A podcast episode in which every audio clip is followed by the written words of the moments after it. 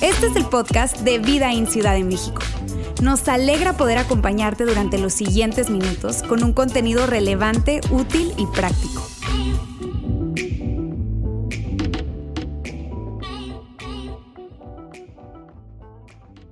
Saben, a mí me encanta, me emociona mucho celebrar Pascua. Y muchos probablemente piensen, Yair, pero es la misma historia cada año. Y es verdad, pero sabes, para mí es, muy emocionante porque no solamente tiene implicaciones personales para ti y para mí, sino que definitivamente lo que hoy celebramos es lo que hace que el cristianismo sea único y sea diferente. Mira, la gran mayoría de las religiones, la gran mayoría de los sistemas de creencias se fundamentan y tienen todo que ver con una serie de enseñanzas. Tienen todo que ver con una serie de valores que abrazar, inclusive algunas de ellas tienen que ver con un libro sagrado. Pero si has estado con nosotros en las últimas semanas, has escuchado que nosotros creemos que el cristianismo se levanta o se derrumba en base a la identidad de un hombre, el Rey Jesús. Y lo que celebramos hoy es tan importante, escucha, no porque fue algo que se escribió hace mucho tiempo, sino porque fue algo que sucedió en la historia de la humanidad. Sucedió un evento, un evento que valida por completo la identidad de este rey. Ese evento es la resurrección de Jesús. Amigos, sin la resurrección, Jesús simplemente, solamente sería un gran maestro. Y cada año tenemos la oportunidad de estar acá juntos.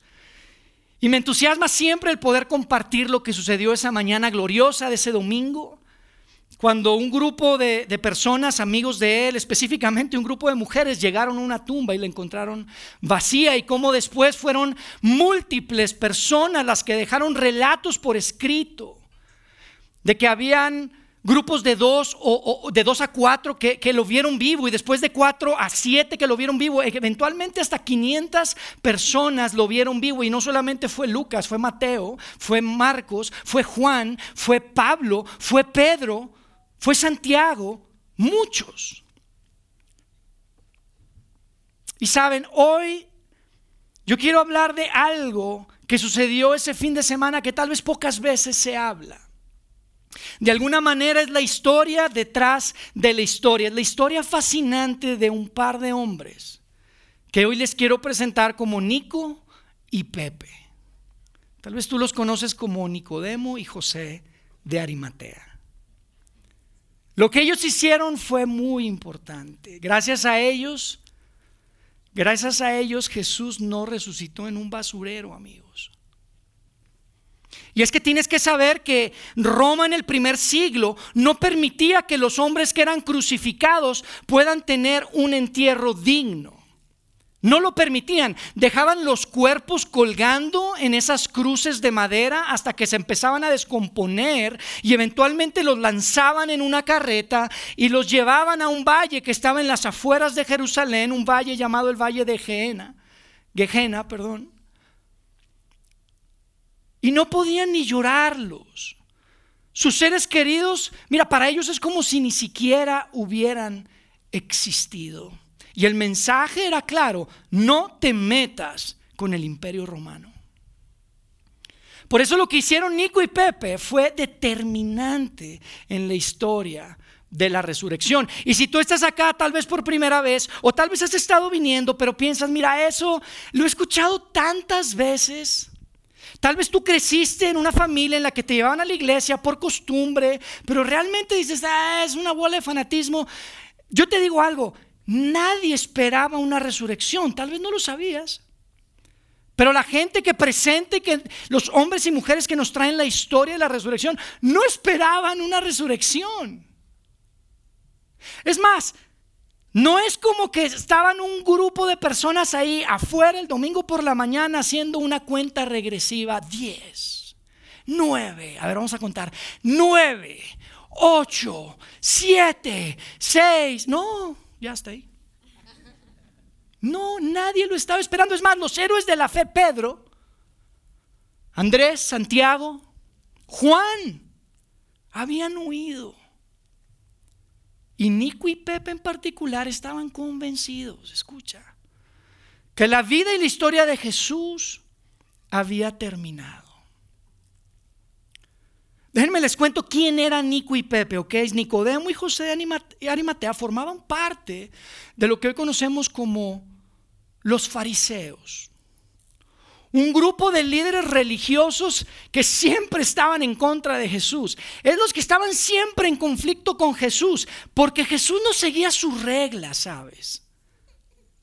Y la gente adoraba a Jesús porque estaban cansados de tratar de seguir las reglas de los fariseos y no podían.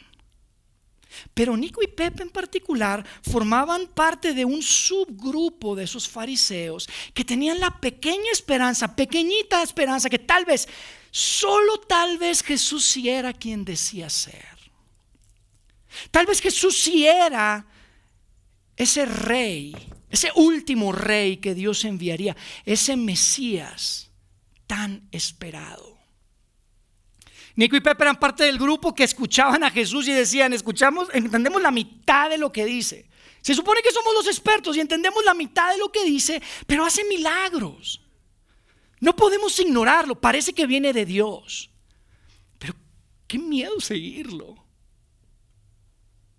Nico y Pepe formaban parte de un grupo que dijeron, necesitamos hablar con él, hablemos con él. Y entonces se juntaron y decidieron que Nicodemo sería el que iría a tener una conversación con Jesús para particular y específicamente hacerle una pregunta que era muy importante. Era una pregunta que tú te has hecho y si no te has hecho, créeme, un día te vas a hacer. Y lo que quiero que hoy hagamos es leer esa conversación. Porque es la historia detrás de la historia de lo que se experimentó ese fin de semana, ¿les parece? Quiero que me acompañen. Vamos a poner en pantalla los versos. Y vamos a leer lo que deja por escrito uno de los amigos más cercanos de Jesús, un hombre llamado Juan. En el capítulo 3 deja registrada esta conversación y empieza diciendo así en el verso 1, dice, había un hombre llamado Nicodemo, un líder religioso judío, o sea, era como un senador de alguna manera, era un hombre conocido, todo el mundo sabía quién, quién era, tenía influencia, era muy respetado, era religioso, pero era sincero en su corazón. Dice, una noche, o sea, fue de noche, porque no quería que nadie se enterara. Fue a hablar con Jesús y le dijo, rabí, todos, y ahí está, o sea, no es nada más él, había un grupo de personas, dice, todos sabemos que Dios te ha enviado para enseñarnos. Sabemos tu relación con Dios, es claro, te hemos estado observando Jesús. Las señales milagrosas, dice en el verso 2, que haces son la prueba de que Dios está contigo. Nico trae un buen pitch antes de hacer su pregunta. O sea, le, le, dice, tenemos buena actitud Jesús. No somos como los otros fariseos que siempre te están tratando de meter en problemas con la gente. Y tal vez Nico respiró profundo antes de hacer la pregunta y Jesús hace lo que típicamente hacía. Si tú has leído los evangelios, tú te das cuenta que Jesús tenía una costumbre que, híjole, yo no sé, pero era una costumbre no muy cómoda para los que estaban con él, porque tendía y, lo que hacía era que antes de que tú hicieras una pregunta, la respondía. ¿Te imaginas? ¿Te imaginas ir y querer preguntarle algo a alguien y antes de hacer la pregunta te dé una respuesta? Dices tú, órale, aparte de que te sacas de onda, dices, oye, pues lo que diga, déjame lo escucho. Esto es serio. Jesús le respondió en el verso 3, dice, te digo la verdad, a menos que nazcas de nuevo, no puedes ver el reino de Dios. ¿Cómo sabía? Esa era la pregunta. Todos los fariseos, los saduceos, la gente, todos estaban haciendo esa pregunta. Tal vez tú te la has hecho. ¿Cómo puedo saber? ¿Cómo puedo saber que estoy bien con Dios? ¿Cómo puedo saber que soy parte del reino de Dios? ¿Cómo me puedo acostar en las noches en mi cama, ver el techo de mi cuarto y saber, Dios y yo estamos bien? ¿Cómo saber? Sea, ser parte del reino de Dios, estar bien con Dios, Jesús le está diciendo, tiene que ver con nacer de nuevo. ¿Qué?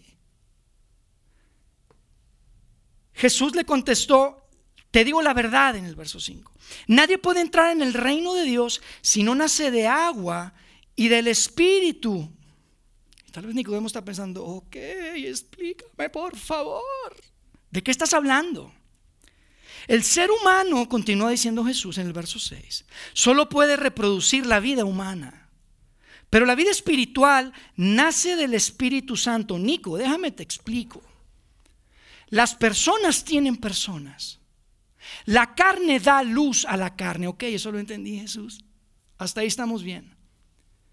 Pero después le dice, cuando se trata de Dios, Dios es espíritu. Y si tú quieres ser parte del reino de Dios, si tú quieres saber que estás bien con Dios, lo que necesitas es otra cosa, Nicodemo. ¿Sabes qué es lo que necesitas? ¿Listo? ¿Saben lo que le dijo? Le dijo, necesitas un nacimiento espiritual. Un nacimiento espiritual. Y esto era nuevo para Nico. Esto estaba fuera de la concepción que él tenía de Dios. Él había crecido entendiendo a Dios casi que como Santa Claus, que trae una lista de quién se porta bien y quién se porta mal. A ver, Jair, palomita, eso estuvo bien, bien, te portaste bien. Ah, más o menos, buen intento, pero no, no, no, ahí no te cantas puntos. Ah, muy bien, puntos extras, fue a Vidaín en Pascua. Esta era la concepción que tenía Nicodemo. Como si Dios fuera un maestro, como si fuera un entrenador de un equipo deportivo. Pero Jesús le dice, sabes, no se trata de algo que haces. Nico, no se trata de algo que tú haces, de lo que puedas hacer o dejar de hacer. Así como naciste de tus papás, de tus padres, tienes que nacer espiritualmente de parte de Dios. Cuando naces espiritualmente, cuando naces de Dios, te conectas a Dios de una manera que nadie te puede separar. Nicodemo no se trata de un comportamiento externo, se trata de algo interno, un nacimiento espiritual interno. Y Nicodemo no sabe qué onda. A mí me parece hasta cómico porque le dice en el verso 9, ¿cómo es posible todo esto? Así como, ¿cómo dice que dijo? Le costaba entender a Nicodemo. No entendía, siempre se había preocupado por portarse bien. Él era sincero en su intención. Él se había comprometido con llevar un estilo de vida, ser parte de un grupo de personas que si les preguntabas a qué se dedican, nos dedicamos a portarnos bien. Esa era su profesión, portarse bien. Y ahora Jesús le está diciendo, sabes, no tiene nada que ver con eso, Nico tiene todo que ver con algo espiritual. Y Nico está diciendo, Jesús, no entiendo. Y después le dice Jesús en el verso 13, nadie jamás fue al cielo y regresó a lo que seguramente Nico dijo, exacto, ese es el problema. Estamos adivinando. Sería buenísimo que alguien pudiera ir al cielo y después regresar para que nos explique qué es lo que se tiene que hacer, porque acá no sabemos si estamos bien o estamos mal. Nos sentimos aceptados, nos sentimos rechazados, nos sentimos perdonados y nos sentimos condenados. Si alguien pudiera venir del cielo a explicarnos, y fíjate lo que Jesús le dice, nadie jamás fue al cielo y regresó pero el Hijo del Hombre bajó del cielo. El Hijo del Hombre bajó del cielo y el Hijo del Hombre se está refiriendo a él mismo. Jesús se refería a él mismo constantemente como el Hijo del Hombre. Y ahí yo creo que Nicodemo ya se incomodó un poco. Se incomoda un poco porque Nicodemo sabía las implicaciones de las palabras de Jesús. Jesús estaba diciendo algo que estaba en el borde de la blasfemia. Nicodemo está incómodo. Jesús se está poniendo en un lugar, en una categoría que no le corresponde en la mente de Nicodemo. Nicodemo probablemente pensó, Jesús, nos caes bien, de verdad hay un grupo pequeño y sabemos que haces milagros y todo el tema, pero Jesús, decir eso, eso ya es otra cosa. Eso ya es otra cosa. Y antes de que Nicodemo pudiera seguir hablando, Jesús le dice lo siguiente, le dice, y así como Moisés levantó la serpiente de bronce en un poste en el desierto, y Jesús apela a una historia que era muy familiar para Nicodemo. Tú y yo leemos lo de Moisés y la serpiente en el desierto y tal vez decimos, ¿de qué está hablando Jesús? Pero para Nicodemo era algo muy familiar, era un buen líder judío. Él conocía la historia de su país, de su nación, del pueblo judío. Y tal vez tú has visto las películas de Moisés, pero Nicodemo te podía dar detalle de la vida de Moisés. Y él sabía que lo que Jesús estaba diciendo y a lo que él se estaba refiriendo es una historia que tú y yo hoy podemos encontrar en lo que conocemos como el Antiguo Testamento en el Torah en números 21. Y es una historia que tiene todo que ver con la salida del pueblo de, de Israel de Egipto hacia la tierra prometida. Tal vez has escuchado esta historia. Dios les da libertad de Egipto, eran esclavos, van hacia una tierra prometida, pero en el camino empiezan a desviarse de lo que Dios quería para ellos. En el camino empiezan a quejarse de lo que Dios les estaba entregando. Inclusive hay unos que empiezan a decir, ¿sabes que estábamos mejor en Egipto? Éramos esclavos, pero teníamos que comer. Es una historia increíble. La deberías de leer. El caso es que una noche, números 21, dice que mientras el pueblo de Dios estaba yendo hacia la tierra prometida, llegaron a acampar en un lugar, en un valle, donde empezaron a salir serpientes por todas partes. Y entraron en una gran crisis, porque esas serpientes eran muy venenosas y esas serpientes empezaron a morder al pueblo y la gente estaba muriendo. La gente estaba muriendo, al grado que le dicen a Moisés, como líder del pueblo, Moisés habla con Dios. Necesitamos hacer algo. Esto está fuera de control. Salen serpientes por todas partes. Y nos estamos muriendo. Y Moisés va con Dios y Dios le dice que haga algo muy extraño, tal vez para ti, para mí. Yo creo que para Moisés también en ese tiempo. Pero le dice, ¿sabes qué? Tienes que levantar en un poste una serpiente de bronce. Y todo aquel que vea en ese poste esa serpiente que tú vas a colgar en ese poste, el veneno de las serpientes no le hará ningún daño. Y Moisés hizo lo que tú y yo hubiéramos hecho. Y dices, oye, pues ¿qué opciones tengo? No tengo nada que perder. La gente se está muriendo. Y lo hacen. Y deberías de leer la historia, pero la gente empieza a estar sana.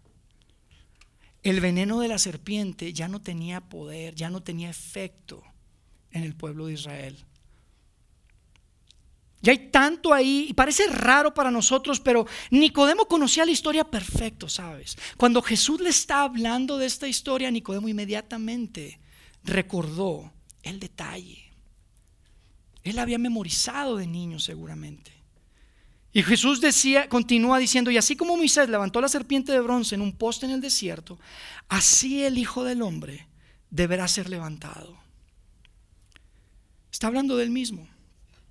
Le está diciendo, Nicodemo, tengo que ser levantado para que todos me vean. Y sobre tu pregunta de cómo estar bien con Dios, sobre tu pregunta de cómo puedo ser parte del reino, esto que te digo de nacer de nuevo, nacimiento espiritual, déjame te digo cómo se hace. El Hijo del Hombre deberá ser levantado. Y después en el 15 dice, para que todo el que crea en Él tenga vida eterna. A tu pregunta, Nicodemo, esta es la manera en la que tú naces de nuevo. Esta es la manera en la que tú puedes saber que eres parte de este nuevo reino, de este reino del revés, donde hay un rey completamente diferente. Nicodemo está impactado, Nicodemo está acostumbrado a portarse bien. Nicodemo está diciendo, todo aquel que se porte bien, suena mejor Jesús. Y Jesús dijo, no, no se trata de portarse bien, se trata de creer. Es algo interno, Nico es algo espiritual. Se trata de creer. La conversación termina. Yo creo que Nicodemo salió de ahí pensando, ¿cómo les voy a explicar esto? ¿Cómo les voy a explicar a este grupo de personas que tenían esperanza de que Jesús fuera el Mesías? Pero lo intenta. Y les cuenta, pero hay tantas preguntas, ¿sabes?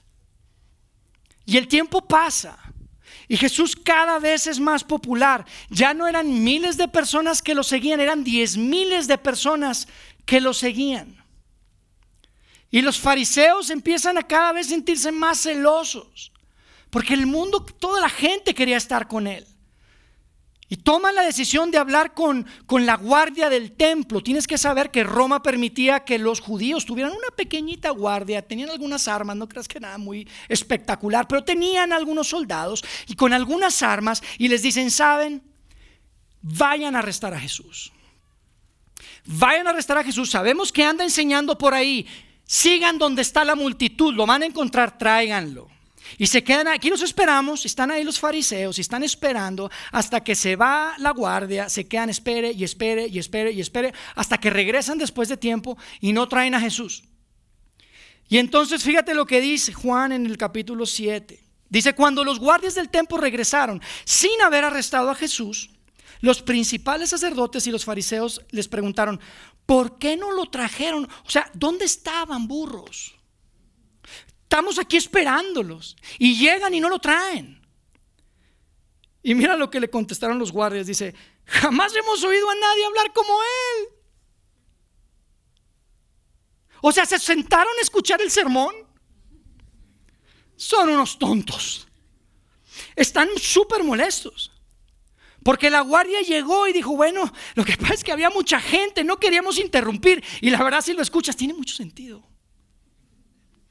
Y esto dice, no puede ser. Dice, ¿habrá siquiera uno de nosotros, gobernantes o fariseos, que crea en él? Están súper molestos. Bola de cabezones, le estaban diciendo. Si nosotros somos los inteligentes y ustedes ya andan cayendo en ser uno de estos que siguen a ese farsante, ¿quién de nosotros va a creer en él? Y yo me imagino que Nico se está volteando a ver con Pepe. Porque ahí estaban. Decimos algo. No, cállate. No, no, cállate. Se van a enojar.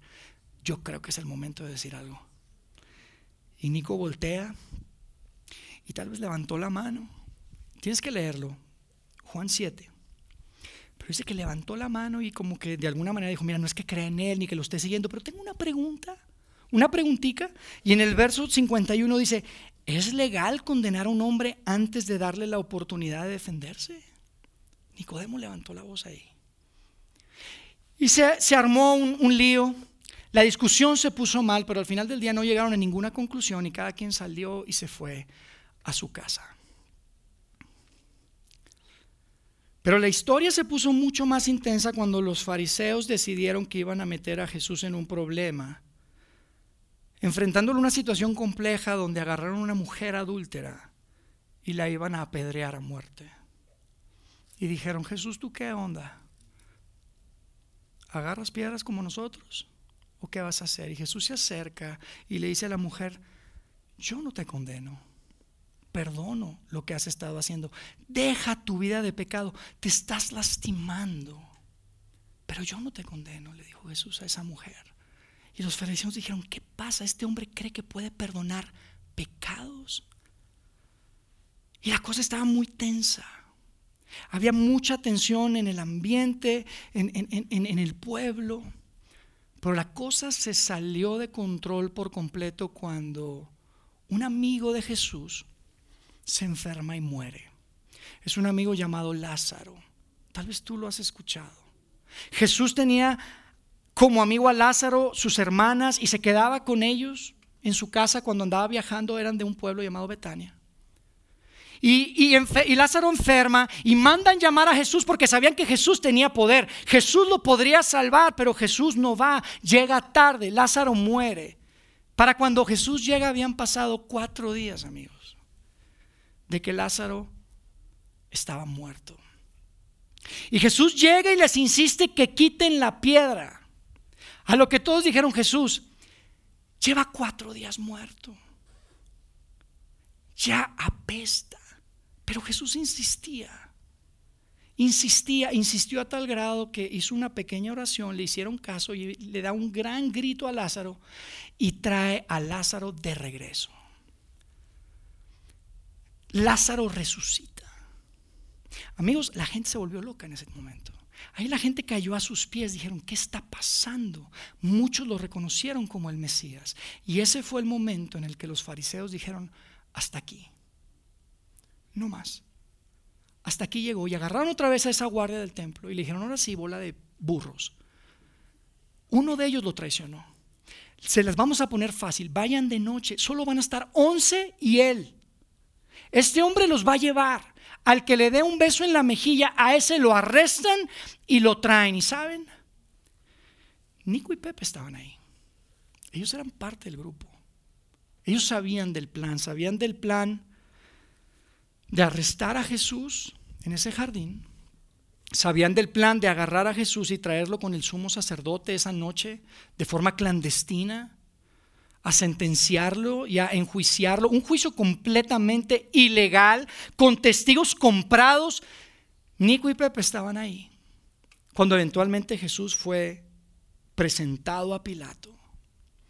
Y escucharon a Pilato decir, ya lo interrogué, pero no veo nada malo en este hombre. ¿Por qué lo quieren matar?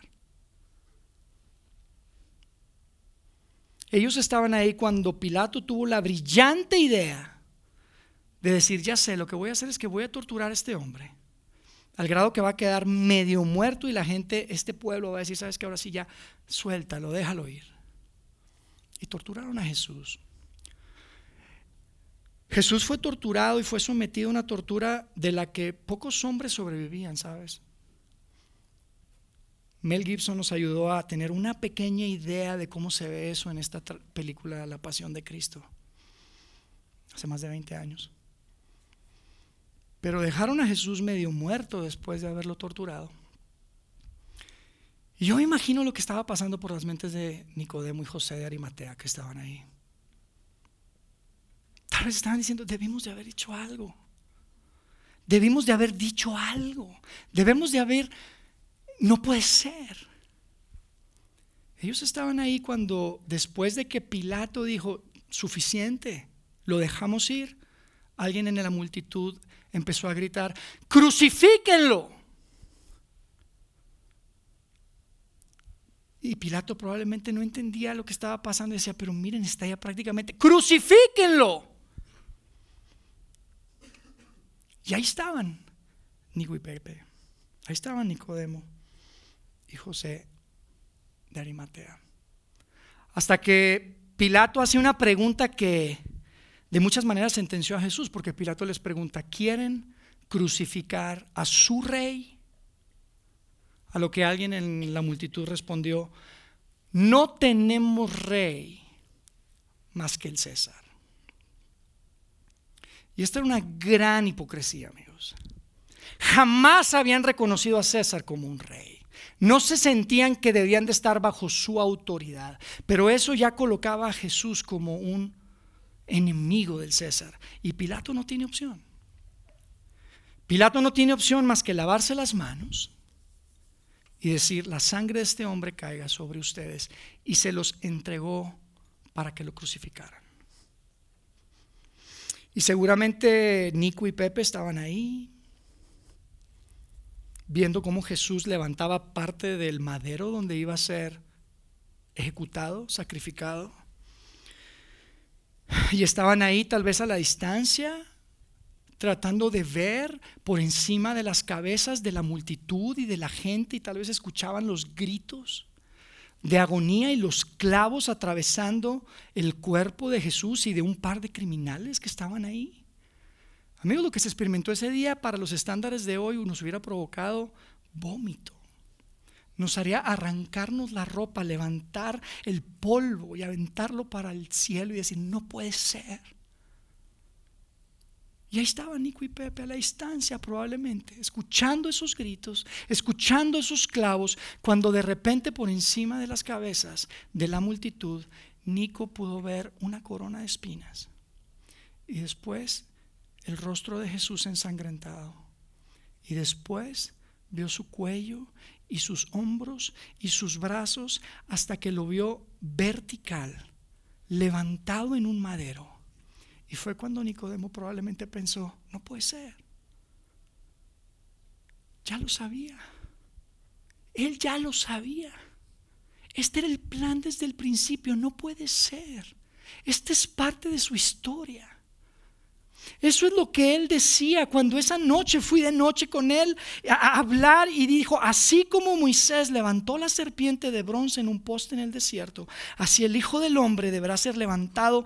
¿Para qué? Para que todo el que crea en él tenga vida eterna. Y de repente, amigos, todo tenía sentido para él.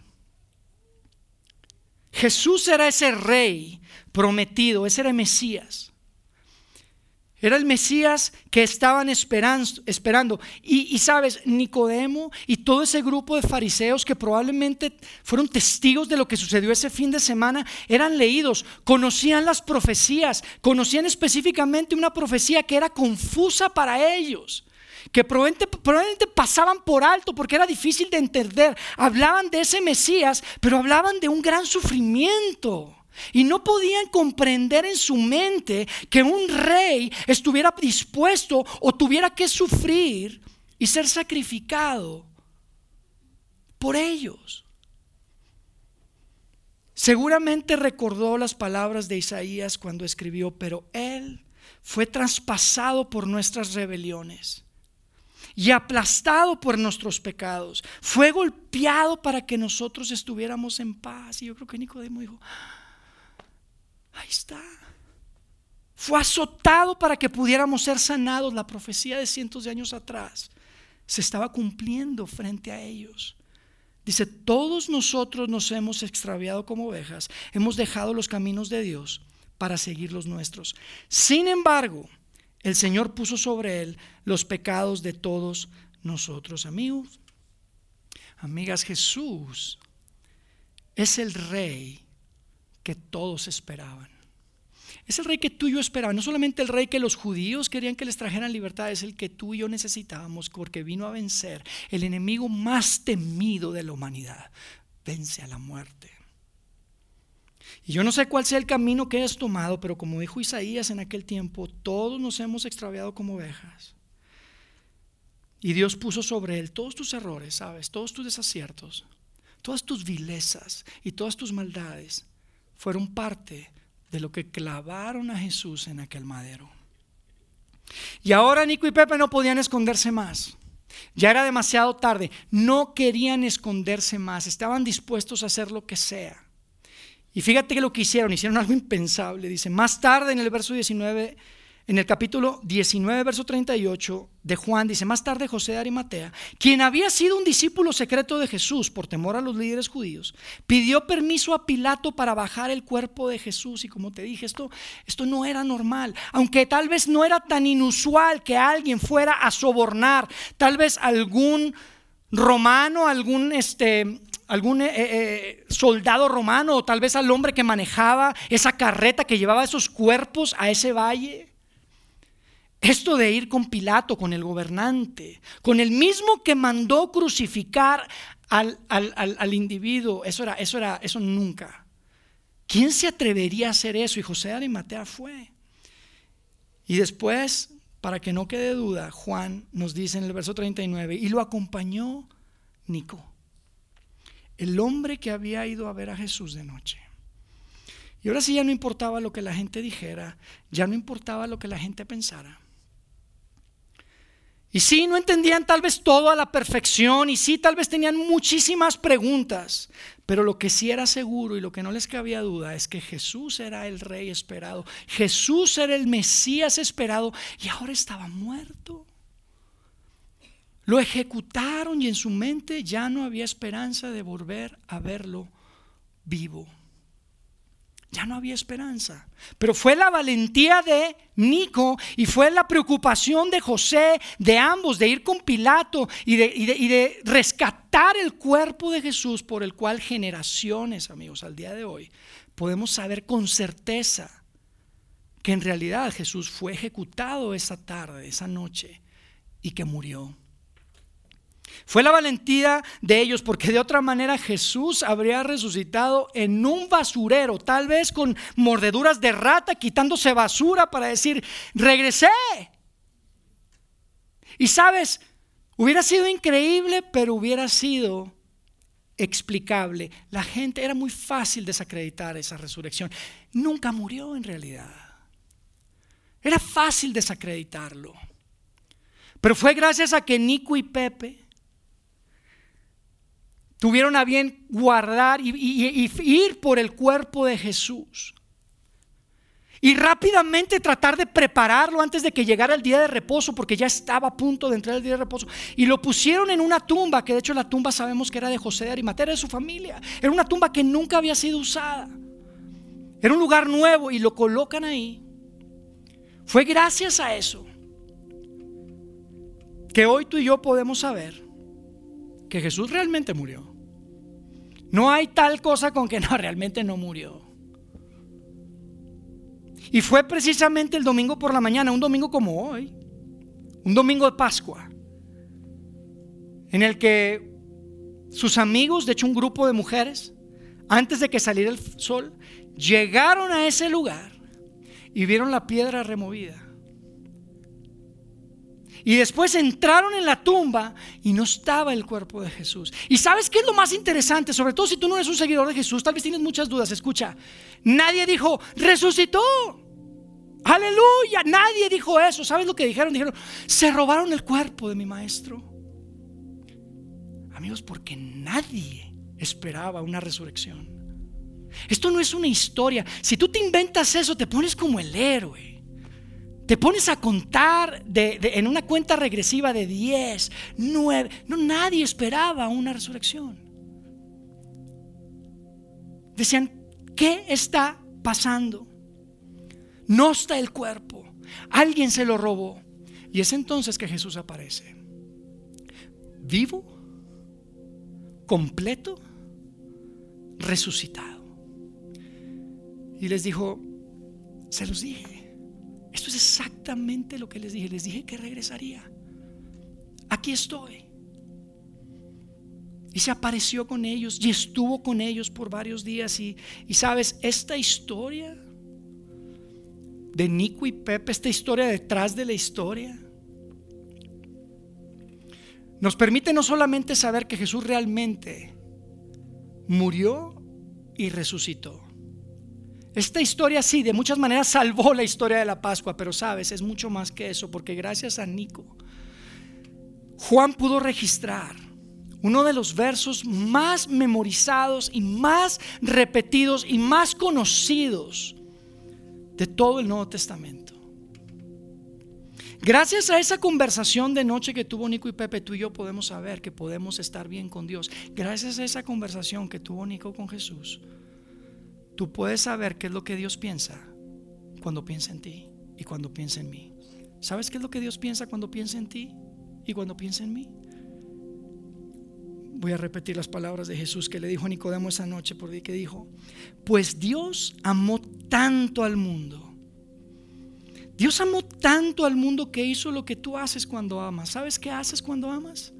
Das das. Dice, dio a su único hijo para que todo el que crea en él no se pierda, sino tenga vida eterna. Y yo no sé cuál ha sido tu experiencia. Probablemente tu experiencia no ha sido muy amorosa con la iglesia, tal vez con tu familia, tal vez con cristianos. Y de antemano te pido una disculpa si no, ha sido así, pero sabes, hay un siguiente verso que va después del 16, que es el 17, y no es tan conocido, pero es tan importante, especialmente para ti. Porque fíjate lo que dice. Si tu experiencia ha sido de condenación o de crítica de parte de la iglesia o de representantes de Jesús, mira lo que Jesús dijo. Dice, Dios no envió a su Hijo al mundo para condenar al mundo, sino para salvarlo por medio de él. Dios no envió a su Hijo para condenar al mundo, amigos, sino para salvarlo por medio de Él. Porque al final del día, díganme qué rey está dispuesto a lavar los pies de sus súbditos. Díganme qué rey está dispuesto a mostrar misericordia frente a tus errores y tus desaciertos. Díganme qué rey está dispuesto a tocar a enfermos, sanarlos, ¿Qué rey está dispuesto a dejar absolutamente todo su poder y su gloria? Díganme qué rey está dispuesto a mantener su boca cerrada para ir a morir voluntariamente con una pasión que jamás ha sido replicada en la historia de la humanidad. simplemente por darte vida a ti y a mí. Por eso celebramos Pascua. Por eso celebramos resurrección. No hay otro rey como Jesús. Ese es nuestro rey.